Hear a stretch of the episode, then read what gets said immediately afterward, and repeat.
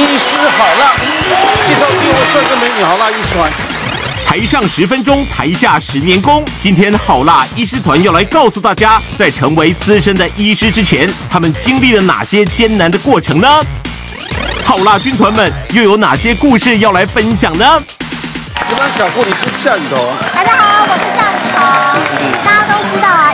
基本上就是要读很多的书。嗯。但是后来我才知道，其实医师不只要会读书，就是手也要非常的巧。嗯。因为像我有听说，他们为了要练习啊，像有些什么香蕉皮啊、豆子啊这种生活上的一些。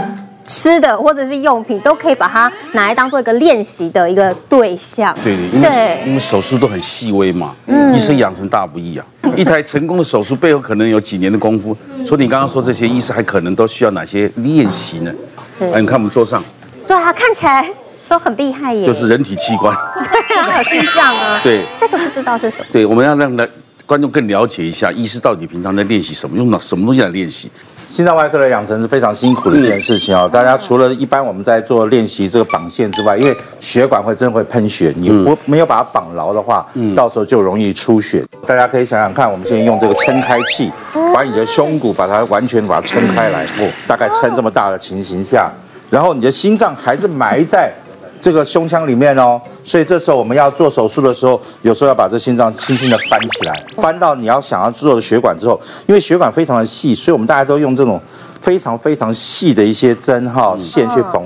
我们大概给大家比比喻看一看，这个细的线哈，在两头看起来的时候就这么小。在我的手上，你有看到线吗？哦哦哦，有有这边，对，这边有一条非常非常比头发还细，对呀，非常非常细的一个，然后你就要在这个地方一针一针的，因为它在蛮深的地方，所以我们要很深的进去去转这个针，转这个针，然后把它缝起。有个放大镜哦，要你自己挂一个像矿工。通常我是带两点五的，有些人带到六倍的放大镜。它本身也对，所以你要懂得去转这个针。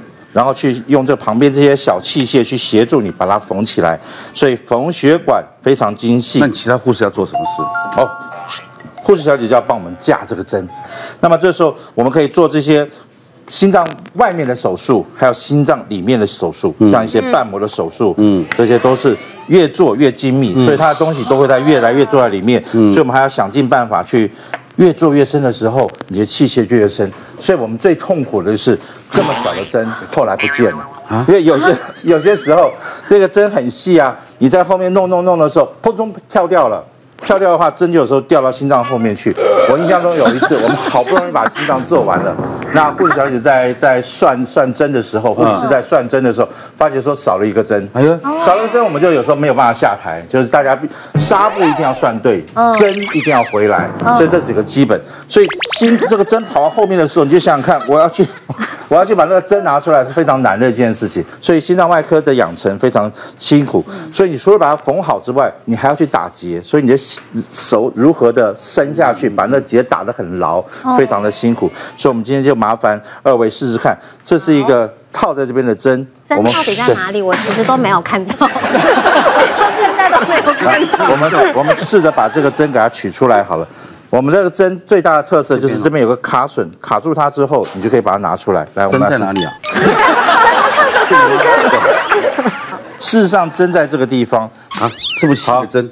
对呀，我们这个这个持针器就要卡榫住之后，然后小心翼翼的拿出来。你扯太快，这个线跟针就会分离，就没有用了。你弄好。对对对，所以拿出来之后，你再去慢慢的去缝这个血管，你可以感受一下子，你就可以当个很好的外科医师啊。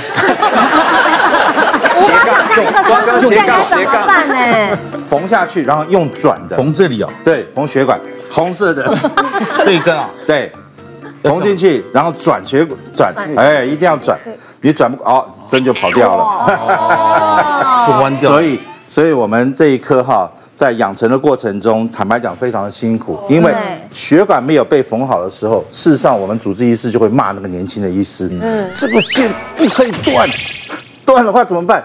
所以每个人都是被骂大的。在练习的过程中，除了要会去缝，手不能动，手不能抖之外，你还要把线绑得很好，免得耳朵就一直被骂。可是医师为什么都这么喜欢喝酒？那手不会抖吗？这是哈，开完刀之后压力很大。其实你让一台心心脏能够跳回来的时候，你会心情会觉得很好。有些时候晚上会觉得想要有个放松的那种。为什么突然聊要有个出口，要有个出口。谢谢袁，谢谢袁主任，谢谢。瓜哥，你刚刚这样其实已经手术失败了，你觉得 吗？你有放弃吗？然后如果很年轻，二十岁还可以。所以说，你知道一个医生养成有多难？对啊，压力会很大。尤其个心脏手术又不能够一直拖时间，对，整个心脏是暴露在外面的，而且用外面的血液循环呢。是，对。那刚刚大家有看那个瓜哥有觉得那个袁医师的针非常的细嘛？是。那个是七个零的线。嗯。那我们一般在针线分大小的时候，数字越小的它是越大。所以，比如说二零三零是很粗的针，很很粗的线。嗯、那刚刚袁医师是七个零，那今天我带的是九个零跟十个零。哇！等下瓜哥如果想挑战一下，一定可以来试试看。哎来来来，更更细的，对。这个持针器是我们缝双眼皮的时候会用的，这已经算小的。那这个是大概缝大概五个零、六个零的线啊。那我们显微手术上面要缝的持针器就更小了，这个头大概就是这么小。我用这个去夹针。刚刚那个原医师给大家看是不同的七个零的线，那今天像我带给大家看的这个是十个零的线。十个零的线，它的针头大概是零点三公分，是小于零点五公分的。那等一下我拆给大家看，这个针在这里。啊，哪哪里啊？哪里？这里。在橘色的那个上面哦，看得到吗？这样看到没有？超级细的，超级超级细的，可以加给大家看，微微的，应该是没有带来。我可以加给大家看。对啊，那当然，我们实际上在做，一定就是会在显微镜底下。这个就是十个零的针跟线。这个是要缝什么？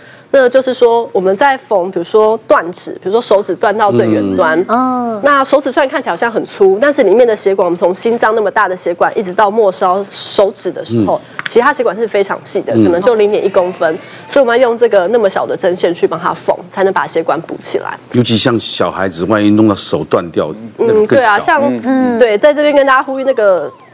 饮料店的那个封口机啊，一定要很小心，嗯，因为很多小朋友受伤都是手指进去那个封口机受伤的，嗯，而且那个很难接，因为它是压砸伤，它不是刀子的切割伤，它的断口会非常的不整齐，对对对，那那个也是我们整形外科的业务范围。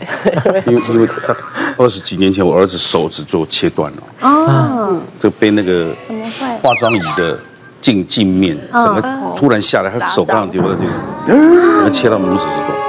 所以那个缝了很久啊。嗯，我还记得我之前主治医师第一年的时候，就不知道是新新新任主治医师就三把火。我记得有次半夜，就是有是两只手的手指都被木锯，就是就是锯木头的那个锯子电锯锯伤。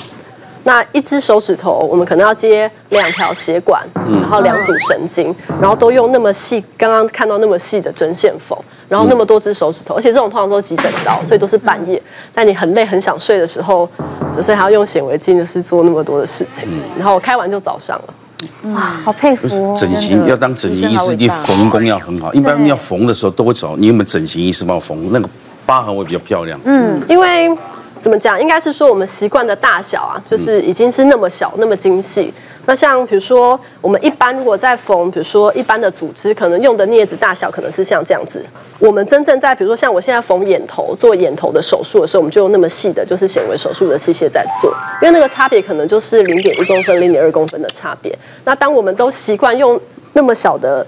就是呃规模去看东西的时候，当然会稍微细致一点，不过会有不同的难处啦。像心脏血管外科医师，他们最难的其实是因为它会很深，就是要他们不可能把心脏掏出来缝，嗯，那它的距离比较远，就算有放大倍数，跟它就有一些运针的角度。那我们的话，手指可能就比较好摆在我们想要的位置，但是它困难点就会变成说。它有时候彼此手指之间距离也是会太近，那我们要摆位，也不可能把它拆下来再重新缝回去。嗯，所以其实摆位也会有点困难。那另外就是它的细致度就会真的很高。刚刚袁医师有提到说，那个心脏就是在缝的时候，那个针已经很小很难找。那我们之前我们医院就请到一个。世界级的日本显微手术大师，一个教授，就是教科书上都有他的名字，然后来我们做示范手术。那我们全部人都很开心呐，觉得想说啊，大师要来示范就很开心。然后那个手术是一个淋巴水肿的手术，所以他就是用超显微的手术。我刚刚拿给大家看的是十个零，他缝的是十二个零，就是又比刚刚那个就再小两阶。然后手术虽然是很顺利，然后大家都学到很多，但是。中间，因为他们毕竟讲日文跟讲。我们台湾试着用英文沟通，就沟通上有差一点点。嗯，后来针就不幸就是也不见了。啊，那手术这样没有办法结束啊。然后可是最重要部分做完了，剩皮肤还没关，那我们就赶快请大师说，那你去休息室休息一下。你们来找针，然后我们来找针，然后就可以看到我们照片上。他在地上找，哦，在地上。对，因为真的很小。等一下瓜哥可以看一下，我带的针已经够小了，他用的针比我带的针更小。更小。然后那么大的手术房，手术已经结束了。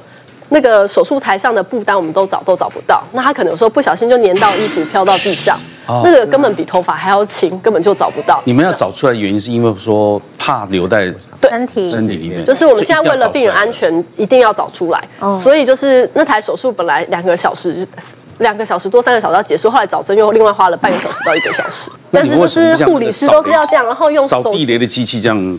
我们有一个像吸尘器一样的磁铁，但是因为那个真的太小了，所以吸到一堆垃圾，但是又是吸不到吸不到我们要的针。后来我们都是还分区域，比如说把开到房分什么六个区域，然后每个人在那个区域用那个手机的灯去照，然后就趴在地上看，这样才找得到。我们最怕是在晃动的过程中，它会刺到什么地方。嗯，那这个是那再来一个，我们总认为不要的东西不要留在身体里面，因为它可能是一个刺激发炎的一个东西，嗯，所以能不在里面就不在里面。那再加上就是，反正所有外来物你都要拿清楚，否则哪一天你想想看，你过两天你去照张 X 光片，突然间看到一个弯字的针在那边，那这家属一回来一问你的话，你就就完蛋，你就完蛋了，那就很麻烦。所以所有的责任就是进去什么东西，出来什么，一定要算得清清楚楚。像亮子，我们当过兵打靶，你弹壳一定要捡回来嘛。啊，对啊，要算清楚。晚上点刺刀少一把，大家就出操了。就差不多这个道理。你们练习缝整找整形的去修疤痕是对的嘛？嗯，对。那一般为什么外科手术的缝疤这么没耐心？为什么？这样子好像挖坑给我跳。没有啦，不会啦。其实因为不同的伤口它有不同的缝法，像比如说像刚才那个。呃，就是分享的那种，假如说压砸伤什么，你要接神神经血管，你的确要很细。嗯，但是反过来讲，假如说你是真的是车祸，整个去雷残一大堆那个什么脏脏的东西在里面的时候，你不可以缝这么细把它缝起来。你以后会把所有的一些脏东西都包在里面。所以有时候是阶段性的，一开始是先把这个组织顾好，不要让它更深层的感染，后续要修整形修漂亮再来修漂亮。所以外科医师常常是处理第一线。比较严重的状况的时候，啊，然后有比较污污染的一个伤口的时候，我们大概会先以能够脏东西流出来为原则。这样讲起来，好像这个初期的大战是外科，打完战争之后清理战场。整形整形外科，对，有点这个意思啊。大肠直肠今天要示范的是，其实我们科哈最主要，其实前面还是有一般外科的训练，而后面才会有大肠直肠外科的次专科的训练。所以呃，就像这个刚刚陈医师说的，我们外科的部分啊，缝的部分就是会利用这种东西来练。刀伤吗？哎，对，这就是等于是那种割伤之类的。对，那这个东西其实我们可以自己多练习啦。那像以前我们啊，在比较年轻还在当小二的时候，根本没有这种东西。哎，这是我，这是我实交扣的好友，请不要这样，不可以亵渎。没有，其实以前我们在这个做训练的时候，真的没有这么这么的好的东西可以练习。我妈以前啊，我就拜托我妈妈说，哎，学长他们说猪皮很好训练，对，猪皮因为比较像我们的人的皮肤嘛，结果我就拜托妈妈，那菜市场买猪，对，妈妈也望女成凤，就想说买了好几大块，还特别拜托这个呃摊商去帮忙做准备。结果呢，她买回来就时逢夏季，很怕东西坏掉，她就把它丢到冷藏去了。结果呢？对，结果冰 进去，我再拿出来练习。他说：“啊，谢谢妈妈。”然后赶快拿那些，就弄下去。哎，针怎么歪了？断掉。对，比较比较比较比较不好使用，因为它太硬了。结果呢，我就想那是缝一缝，生气不想练了。嗯，我就偷偷的半夜把它丢到我们社区的这个厨余桶里面去。嗯，结果没想到。这个东西被邻居发现，哎，奇怪，管理员最近啊，我们这个邻居的怎么这个桶子里面怎么有个尸臭味？对，因为这种东西实在，是隔壁邻居半夜弃尸。对啊，他真的什么事搞得整个社区人心惶惶，那管理师不不他不不得已只好去调这个监视器来看，结果发现我偷偷半夜的去倒了一些东西，然后我就只好不得已出来承认。这个不会打，他用行李箱。没有，其实我是用黑色塑胶袋，用黑色塑胶袋这样把它扛去，然后把它倒下去。然后他说：“小姐，你丢。”这到底什么东西啊？你是做了什么事情啊？我说不是啊，不是啊，这只是猪皮啦，我在练习缝缝合而已啦。结果害了，因此我们管理员他们把这个呃厨余的部分本来就是一个开放性的垃圾桶，结果用了一个冷藏的冰箱把它冰起来，避免说有这个腐坏的味道。不臭。那我们外科的部分其实最常用的就是练习这个缝合伤口，而我们直肠外科会有像这种。肠子的东西可以做练习，对，其实它这个软 Q 度还不错，瓜哥可以试试看。对，因为因为我们肠子其实都是很软嫩 Q Q 的东西，嗯，这很像是吃麻辣锅要煮豆腐。对，那我们外科相对的，它的器械跟针比较亲民一点，真实的大肠有那么大吗？哎，有有，其实有，人体的大，其实大肠哦，右边最大，哦，哎，后面比较小，然后中间会比较窄一点点，而且它里面就是像这样子，啊，有一层一层的，像喉管一样。对，所以我们在缝肠子的时候，第一层会先缝整层，哦，整层会把它缝进去，然后外外面再包另外一层这样子。好，那我们这边先示范一下的就是这个我的十指交扣蚝油的 这个伤口的部分哈。那因为整形外科的东西跟整心脏外科的东西实在太小了，嗯，所以。我这边先拿一个比较大的，让大家比较好看到。这个就这个非常清楚，这个大家就应该就看得到。其实它针一样是弯的，然后我们是利用器械，嗯嗯，去把它给夹出来，这样子。这样把它夹出来。哦对，把它夹出来。哦哦，对，哇，里面也是带的线哦。那大针带其实你就不需要带太多。就是你可能带个两针，它伤口就缝起来了。嗯、那这样子的情况之下，中间间隔是不是很大？嗯、大家一定会觉得说，这样子伤口愈合来讲一定很丑。嗯、对。可是这个东西目的是为了让里面的脏东西可以流出来，哦、所以不能把它缝死。嗯、对，不能缝死。那你脏东西可以流出来，这个才会达到感染控制的这个部分。先把它治疗好，如果以后修美再来找。对，就是找整形外科医师。嗯、对对对。那我们这边其实还会有一个镊子，嗯，镊子，然后手术就是这样子。哦夹着，然后我们把它缝进去，对，缝一针，好痛的感觉哦。对，其实最最基本的就是一个 simple suture，就是简单的 suture，我们就这样。我以为是直接穿过哎，呃，有时候你为了要对齐这个伤口，我们还是会把它给。给用的比较，呃，就是你要分两次，会对的比较齐。对，那因为这个线比较粗，所以我就不用器械。刚刚转过来，以为我们在做爱马仕包。对，我们会原则上我们会这样子把它给抬起来。是用手工这样，直接绑这样子。对，因为因为这个针实在太粗了，我觉得不好用。然后事实上是不是用那么真真的粗呢？哎，有时候会，主要还是看伤口啊，看位置的大小。嗯，可以请瓜哥来试试看。这节节目录来录还好做。哎，瓜瓜瓜瓜，小心小小心你自己的手。对。哦，哎，怎么缝到我手上？这样勾对不对？就啊，这样。对对，小心手，小心手，小心手，小心手。它是在这边出来吗？对，就是直接这样子，我们。转上来，哎，怎么转？手腕可以转一下，这样。对，对对对对对。哦，然后我们打开，你把人家的肉翻出来了。怎么打不开？对，要用手的力量。对对对对对对对。然后再把它夹起来。这个出针的位置好像怪怪的。怎么把肉带起来呀？对啊，他的肉，他的肉直接出来。哎，那个萧医师我还还给你啊。哎，为什么把肉会带起来？是医疗。因为这个毕竟它是脆的啦。哦。那那像这样怎么办？那塞回去。你要教正，你要教正确，不然观众哦，好逆向的听的。没有啦，因为其实我们在下针的时候，我们会利用垂直，对，我们会用垂直的方向下针。那这样子带起来，你再用转的方式，嘿，用转的方式出来，你就不会把东西带出来。而且这个刀真的要这样推耶。对，这样弯一下，不然打不开。对，所以这样子，然后你再把它给缝起来。对，缝起来。那我们平常可以用器械去绕，这样子。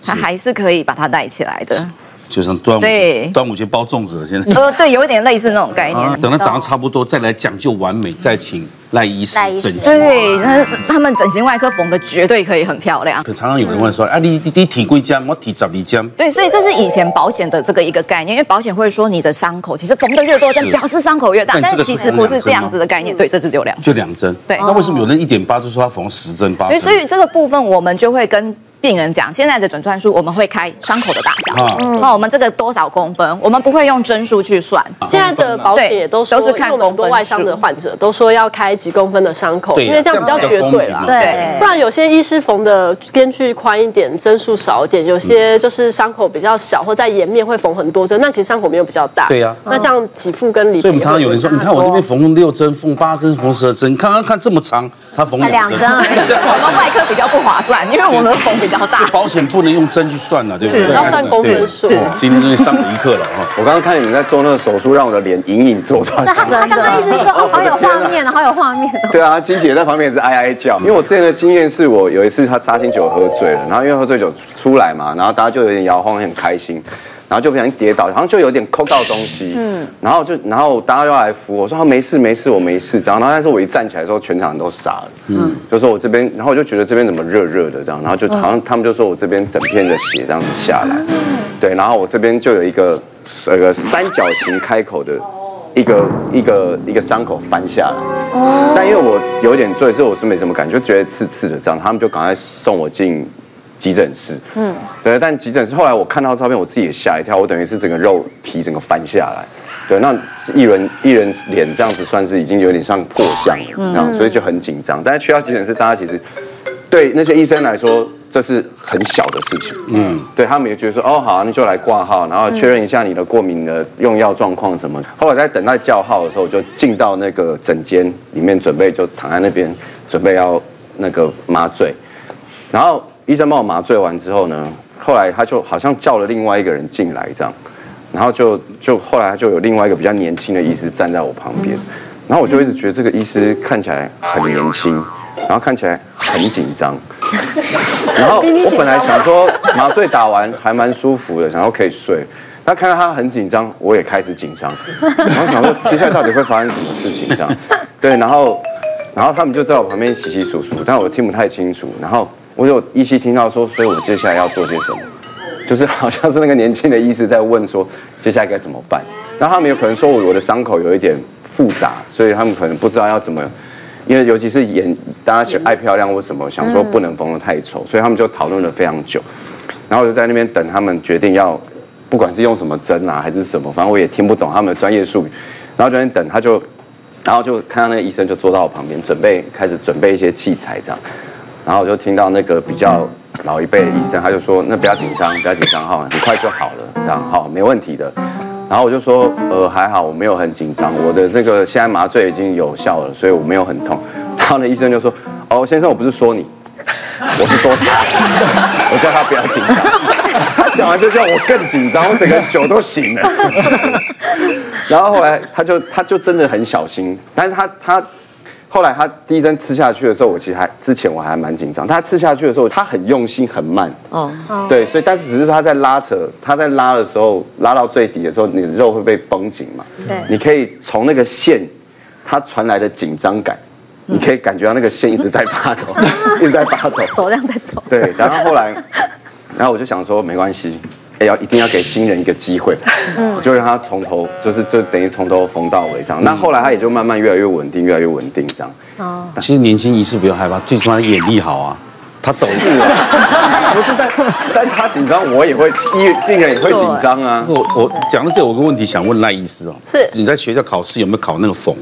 很久以前，大概上一个年代是不用考试，只要笔试就好了。但是现在这几年，就是其实我们制度越来越完善，我们是有考一些实际问诊跟缝合，就是像刚刚那个我们示范的，有用一些模拟器，不管是假手臂啊或假人，我们会实际呃考试说你要怎么消毒，你要怎么缝合，你要怎么选择针具，然后要怎么缝，因为缝法其实有很多种，所以其实现在是要考试的，就是所有医学生在毕业的时候都要考这个试，才能够拿到我们就是台湾的医师执照。不像陈医师现在那么大牌，袁主任这样，大概关伤口都别人关了嘛？我没有哎，都从头关到完，都自己关了。因为因为其实我不瞒您说，我我关的应该还蛮有整形科的水准。哎呦，那那接下来就你来好好 表现一下。但是外科哈，其实不只有开刀，然后因为还有所谓的诊断。嗯，那因为我们今天我有很多实体的器官呢，包括乳房啦、甲状腺、肝脏，它都需要用超音波去做诊断。那我们也都会做。那一般的乳房哦，我们侧面来看，其实用超音波下去看，你大概会看到里面都有一些这种一颗一颗一颗的东西。那就是有。哎，那有经验的医师看会知道这里面，哎，这一颗，比如说是腺瘤的机会比较大，还是有可能癌变的机会比较大，会看得出来。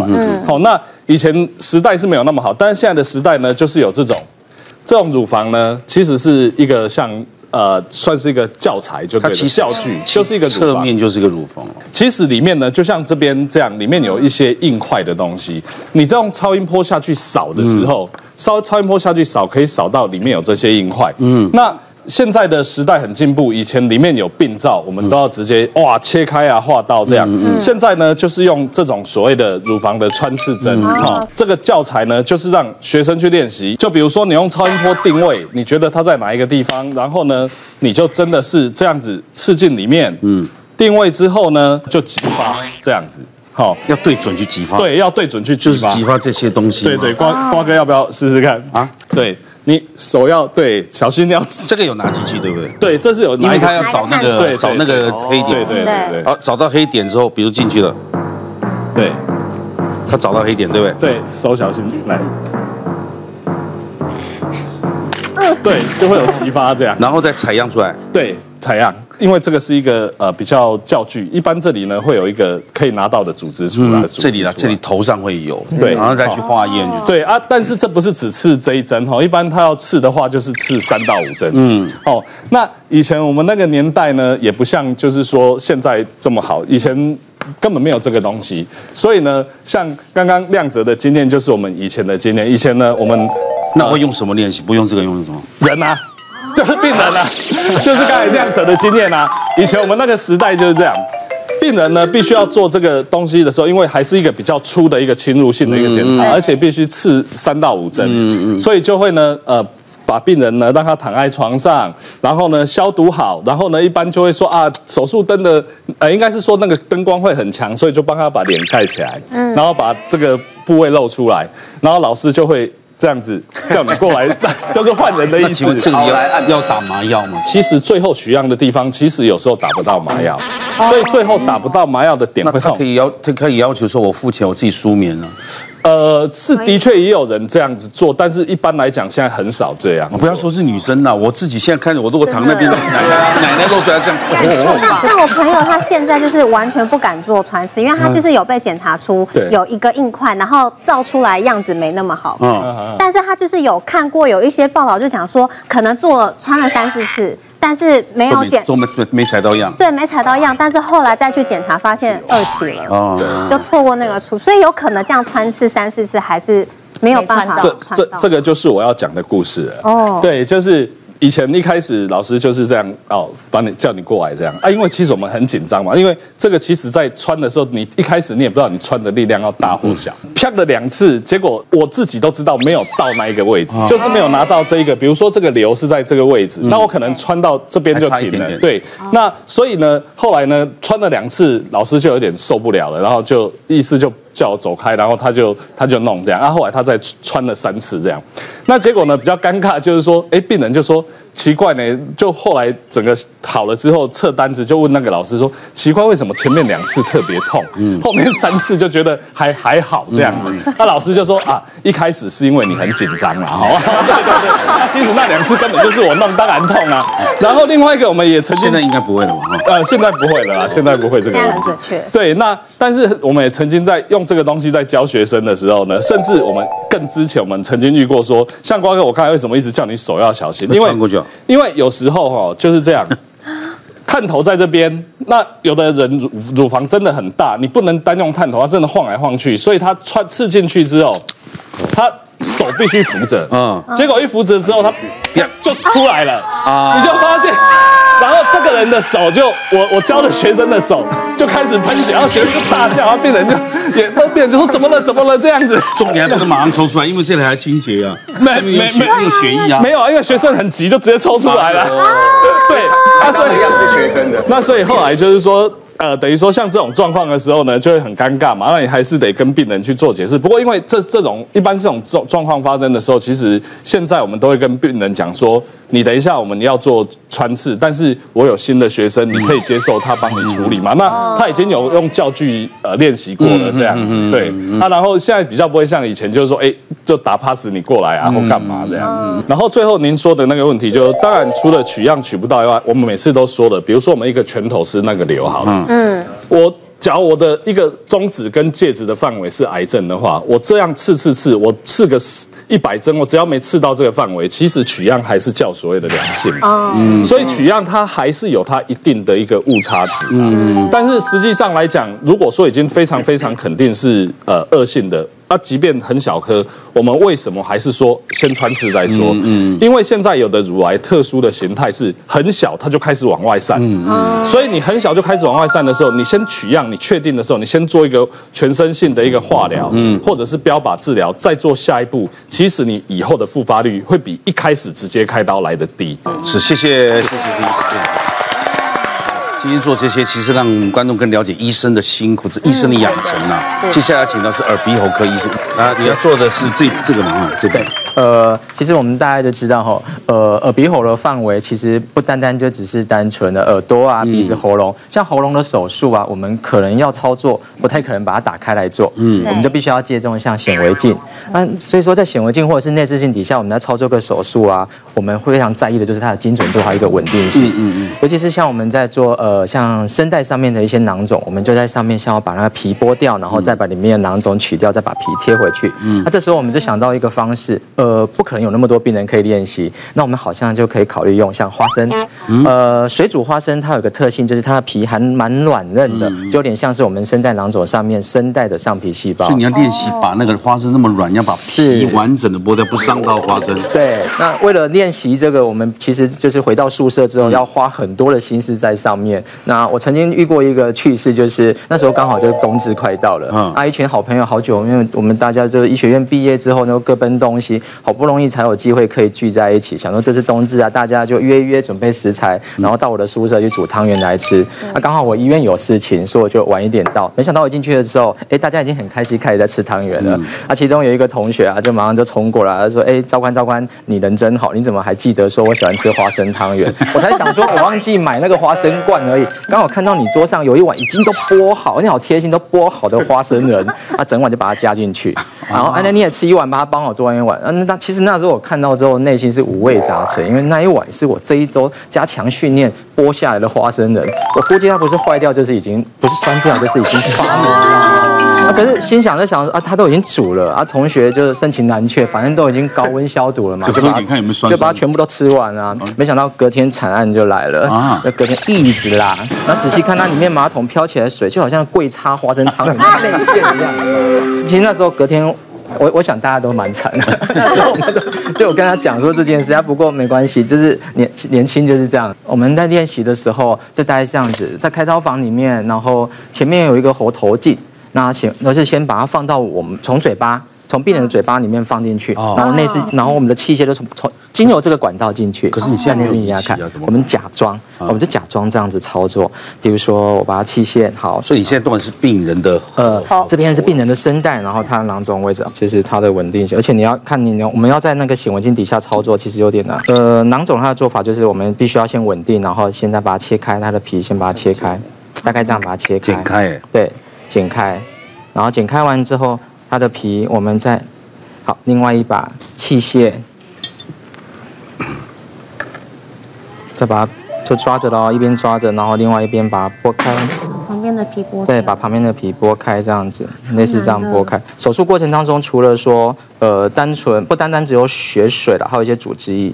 还有它里面嘴巴里面，它会一直分泌一些黏液，像痰之类的，所以其实没那么容易。嗯，就视线不会这么好。呃，而且视线没那么好，我要在显微镜底下，然后放大，然后它因为它有放大的作用，所以当你的手一直抖的时候，你整个画面就会很晕。跟麻烦瓜哥可以试看看，我们这边还有。都这样子。我这边有一颗，我留一颗给你。我刚刚连剪，我刚刚连剪刀都难，手的力量好难哦，我觉得这个是。所以你刚刚修掉的是是它的。但是我要模拟的是从里面长出来的像。豆子一样，我们把它想成像青春豆粉刺。嗯，我要做法不是把它修掉，而是要把它粉刺的皮给掀开，里面的粉刺拿掉，再把皮盖回去，这样子它的黏膜还有它的声带的，就是之后长好之后，它的完整性会比较好。这确实需要多训练，真的不简单。谢谢谢谢医师。我真的觉得医生很伟大，尤其是那种外科医生，你要每天要见到那些血啊，然后还有针什么的。那我记得我之前呃拍拍电影的时候，然后导演因为王小弟导演是一个非常严格的导演，那他就希望我们，我我是演一个那个医美的小护士，然后那个小护士呢，就是呃导演就希望我们我们可以去实习这样子，然后我们那天就去了一个很有名的整形外科的医生那边实习，然后就。刚好有个小姐她要缝双眼皮，然后我们就在旁边就进去手术房看，那然后也请到那个小姐她的同意，然后就看医生呢就拿了那个针，然后跟那个线线很粗，他就真的把那个眼皮这样翻起来，然后是这样缝，然后再再缝，然后这样再再翻起来再缝，我看都晕了，因为我最怕是血跟针头。对，这样缝完了之后呢，等那个小姐她醒来的时候，她是打五个叉叉。就样子很很很诡异，很像外太空人，嗯、对，然后就五个叉叉这样子，嗯、然后我就说哦，原来缝双双眼皮就是这样缝的，嗯、我那时候已经都腿软了，可是后来呢，呃，那个小姐在回诊的时候，我们还是有去那边，就是在那个医院拍戏嘛，嗯、她来回诊的时候变得好漂亮哦，对，所以我觉得缝双眼皮的人其实那个代价是值得的，对，谢谢谢谢谢谢帮我们讲一下，缝跟割有什么区别在？其实，呃，要看患者的条件，客人的条件。因为有些人如果是因为年纪大，他的皮肤很松弛，我就算双眼皮把它缝得很高，它外面的皮还是像布幕一样就盖着，他就必须要割。哦，那其如如果说像有些患者，比如说。有的人先天就是眼皮感觉很很泡很浮肿，那其实都是脂肪在上面。嗯，那如果说只有用缝的话，它没有办法把这个脂肪去掉，那就算双眼皮折好看，它的眼皮也不会好看。通常我们可能就会建议尾巴可能那个伤口会加大一点点，把一些脂肪拿出来。所以其实双眼皮的手术虽然看起来好像很小，听起来很简单，但如果真的要做得漂亮。我们当然不是只是希望有一个折痕而已，我们是希望两边要对称，要符合眼型啊、内双外双啊，很多事情要考虑，所以其实还是要根据个人的状况去做。其实我们看很多了，双眼皮割得好，真的很漂亮；真的割不好的就会变真的很怪。对啊，就会有大小不自然。鼻子也是，鼻子也是很多人三根要弄那么高，像像芭比娃娃那样。对，对，或是像蛇精男一样的下巴，其实是。说得好，蛇精。OK。哎，泌尿科喽，好，不好意思。那我们来介绍一下哈，我们泌尿科常被人家说是以管窥天呐，就像耳鼻喉科一样，是经由自然的洞孔去做，所以我们大部分是经由尿道做。但是近些年来腹腔镜甚至达文西手术的进步，嗯，那今天我就带来这个我们平常腹腔镜用的训练箱，嗯，那这些年腹腔镜的训练也是进步很多了，嗯，那我这里就简单介绍一下这个，这个像平板电脑似的，对对对，各位想象这个白色板是人体的肚子哦，哈，嗯，你看进去变这样。对，所以这困难的地方就在于这些画面都是二 D 的，哦，都是平面的，嗯，但是人体毕竟是一个立体的结构，就不是那么容易，呃，去掌握这个距离感。好，现在那个葡萄代表的是什么呢？葡萄我们平常叫在在做剥离的练习，对啊，假设这就是一个人体的组织，那我们要把组织上面啊，呃，像。良好的组织就可以假象成它的皮，那这个假设是肿瘤，那我们就要保留良好的组织，对不对？我们就要把它跟这个肿瘤分离开来。哎，分离。那假设旁边如果有血管的话，就要更小心的去剥离。他那个一面讲一面剥，真是太厉害。华哥要试试吗？啊，没有，你你慢用，慢用。我假设这是一个里面有癌细胞的一个射护腺，那我们必须要把它摘除啊。那这周围常常这两边走的就是控制我们性腺的神经，如果把它干到了，那就不翘了。哦，所以你的练习就是每天要这样一直剥。对对对，我们要小心的保留它的那个性神经，这样病人才能保留他的这个勃起的功能。哦，是这样子。哦，厉害！突然觉得这颗葡萄好珍贵哦。亮哥是不是想试试看？其实我们经过很多的练习，哎，可以也可以，这里还有多的葡萄。嗯，请问这两只左右这两两手这两只是一样的东西吗？呃，稍微有点不一样，不过都可以拿来。一个是剪刀，一个是固定的，两个都是钳子。你是不是可以对？啊，你骨头对，不啊。会有那一点点误差，对不对？什么一点点？很多点，好不好？哎，我觉得可以变综艺节目来比赛，是蛮有趣的。对啊，剥葡萄啊，蛮好玩的。你之前上你要讲，不是，我要请我要请所有医师来我是夹来住比赛啊，不是我们艺人比赛。好，有了。哦，可以可以可以，斜杠斜杠。可以当医生哦。你们平常平常那个主治医师有哦哇，可以很厉害。平常有在打电动，你 会打电动？还蛮巧的哎，。对，所以打电动练习久的，对这个也厉害。是哦对，哇，哎，他整个播完了，好厉害哦。对啊，你真的认为我们时间很长？结论，谢谢。医生不是一般人可以打的。对谢谢虽然我们练习很多，但是实际上常不是这样子的情况。要要很紧急。嗯，我上次遇到一个肾脏癌，嗯。我这样子拨在血管旁边，我这样拨，结果拨到这个大血管的旁边，肾脏旁边就是人体的主动脉、主静脉，嗯，突然看到有三根钉子一样、散架一样东西戳出来，嗯，我吓一跳，人体内怎么会有这样子的组织？结果赶快去叫血管外科，原来这个病人在两周前他放过一个像散架一样的过滤器，防血栓那个过滤器，我不知道，然后他已经戳出来了。啊，那我就担心他会破，所以我刚刚也有问袁主任说，这个戳出来真的没关系吗？因为我们那个血管外科的学长就跟我讲说啊，没关系啦，它又没有漏 啊，你小心不要去把它整个拉出来就好。那大家想想，这个东西就在这个葡萄旁边的话，我得绕过这些钉子去把这些葡萄剥离干净。因为这是他嗯不知道的事情，突然发生的。所以不是光练习，有时候实际临场的情况真的跟想象中差很多。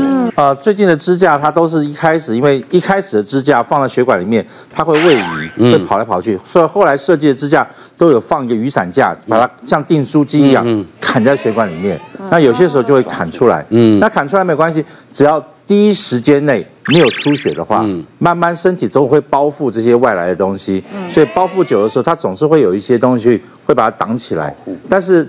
当他在做其他手术的时候，确实会有点小小困难。不过不挑战他们的话，不会想到说我们有多伟大。其实真正完整的外科医训练，左右手都要会，左左手会拨，右手要会拨。然后呢，另外一个左手会在里面缝针打结，右手也要会。有的角度腹腔镜下面，有的角度会不行。然后另外一个，其实有的器官像你说肝脏那些是固定，但是肠子呢会滑来滑去，其实也是不固定的。那这是我们以前旧式的练习器，不像嘉豪他们这，现在更新的还有 VR。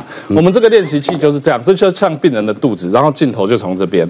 那以前呢，我们就是用这样子。下去去做各项的一个动作，嗯，好，所以那时候我们练呢，练到手要有稳定度的时候，都会有一段时间，我相信大家都肩颈会非常的紧绷，嗯，隔天都会很酸，嗯，那我们就一直练练练练到后来呢，因为后来隔我还印象很深刻，就是因为呃，我们以前那个时代还是以剖腹手术为主，是我们某一挂医师就会去练这个东西，练完之后隔天要去上老师的刀嘛，老师是剖腹手术，老师很大牌啊，就是一台刀都要有四个人，然后老师，然后我就是第一助手，然后呢，再来就是第二助手、第三助手这样。结果呢，我们那时候老师开一个肝脏的刀，然后呢，我们刚好我那个位置是要一个拉钩的一个动作，就是一个剖腹要拉钩。那因为前一天其实已经练到那个手已经举不太起来，已经有点在抖，所以那一那一天呢，就我是当第一助手在那边拉的时候，老师说你今天是没吃饭哦，拉的那么糟，怎样是这样，就一直骂。然后刚好我的下一个第二助手那个学妹呢，哦，长得比那个赖医师还秀气，还个儿还小这样子。然后老师说哦，你不行了，你不行了，换他拉。然后结果换他拉的时候，他就拉的很稳很好。然后老师就觉得我很逊这样子，怎么会长得一个这么大的人，然后那个拉钩拉成那副死样子这样子。那所以其实每段每一个医生哦训练哦都有一段很辛苦的一个过程呐。嗯，所以大家也不是一一开始就像大家看的，哎，技术都能够这么熟练。那当然。刚好我之前有机会到国外去交换，然后我们老师就是有让我们就是实际在手术室当助手。然后老师很好，就是给我很多练习的机会。虽然我们就是一开始真的是像实习的时候，真的会很紧张，手会很抖。嗯。但是我们那时候遇到像是乳癌病人，老师把那个肿瘤组织拿出来之后呢，他就会呃最后皮肤要缝合，他会留个几针让我练习。然后我觉得那个针刺到人的皮肤里面，真的跟之前练可能像是猪皮还有什么是不一样，就是有一种我好像真的有点靠近要当医生那种感觉。嗯，然后我印象最深是我遇过一个病人，他是因为癌症到比较严重的情况，他同一个手术里面两边的乳房都要拿掉。嗯，所以他就是有一个很长的刀口，就是从左边到右边。嗯，然后那时候老师，我就还在惊讶说，这刀口怎么这么大？我没有看过这么大的伤口的时候，老师就说：“那 Judy 你上去。”我想说不会要我缝合吧？结果。他就叫我站在病人的左边，然后另外一位资深的医师站在病人的右边，然后我们同时开始从中间开始缝。嗯，然后我自己就觉得有点像是在比赛一样，所以我就慢慢的缝。结果对面就是因为很有经验，他就缝得很快又很漂亮，还可以就是谈笑风生，跟其他医师聊说今天病人的状况怎么样啊之类的。嗯，结果对面缝完之后，我这边大概才缝了三分之一，就是全身都已经流超多汗，然后那个汗珠是可以直接滴下来这样。可是我觉得就是经过这样的经验之后，我下一次再呃进行缝合或是相关的练习就没有那么的紧张。每一个你医生都会面临第一次这种事情，也就是说，你希望民众怎么看待年轻的医师，给他什么机会？嗯，我觉得就是大家都是在一步一步努力当中慢慢的学习。嗯，像有些时候我们可能要练习抽血，可能抽不好，我们其实自己也很紧张。然后就是谢谢大家愿意让我们就是有练习的机会。嗯，然后如果看到就是真的觉得，呃。需要再多练习的医学生的话，也可以给他们一个微笑，让我们有继续努力下去的动力。是，但重大病患不能这样练习，一般呢，一般呢，要每个医师都是从基层慢慢做起，对不对？我们希望他们医术越来越好，也是大家的福气喽啊！谢谢大家。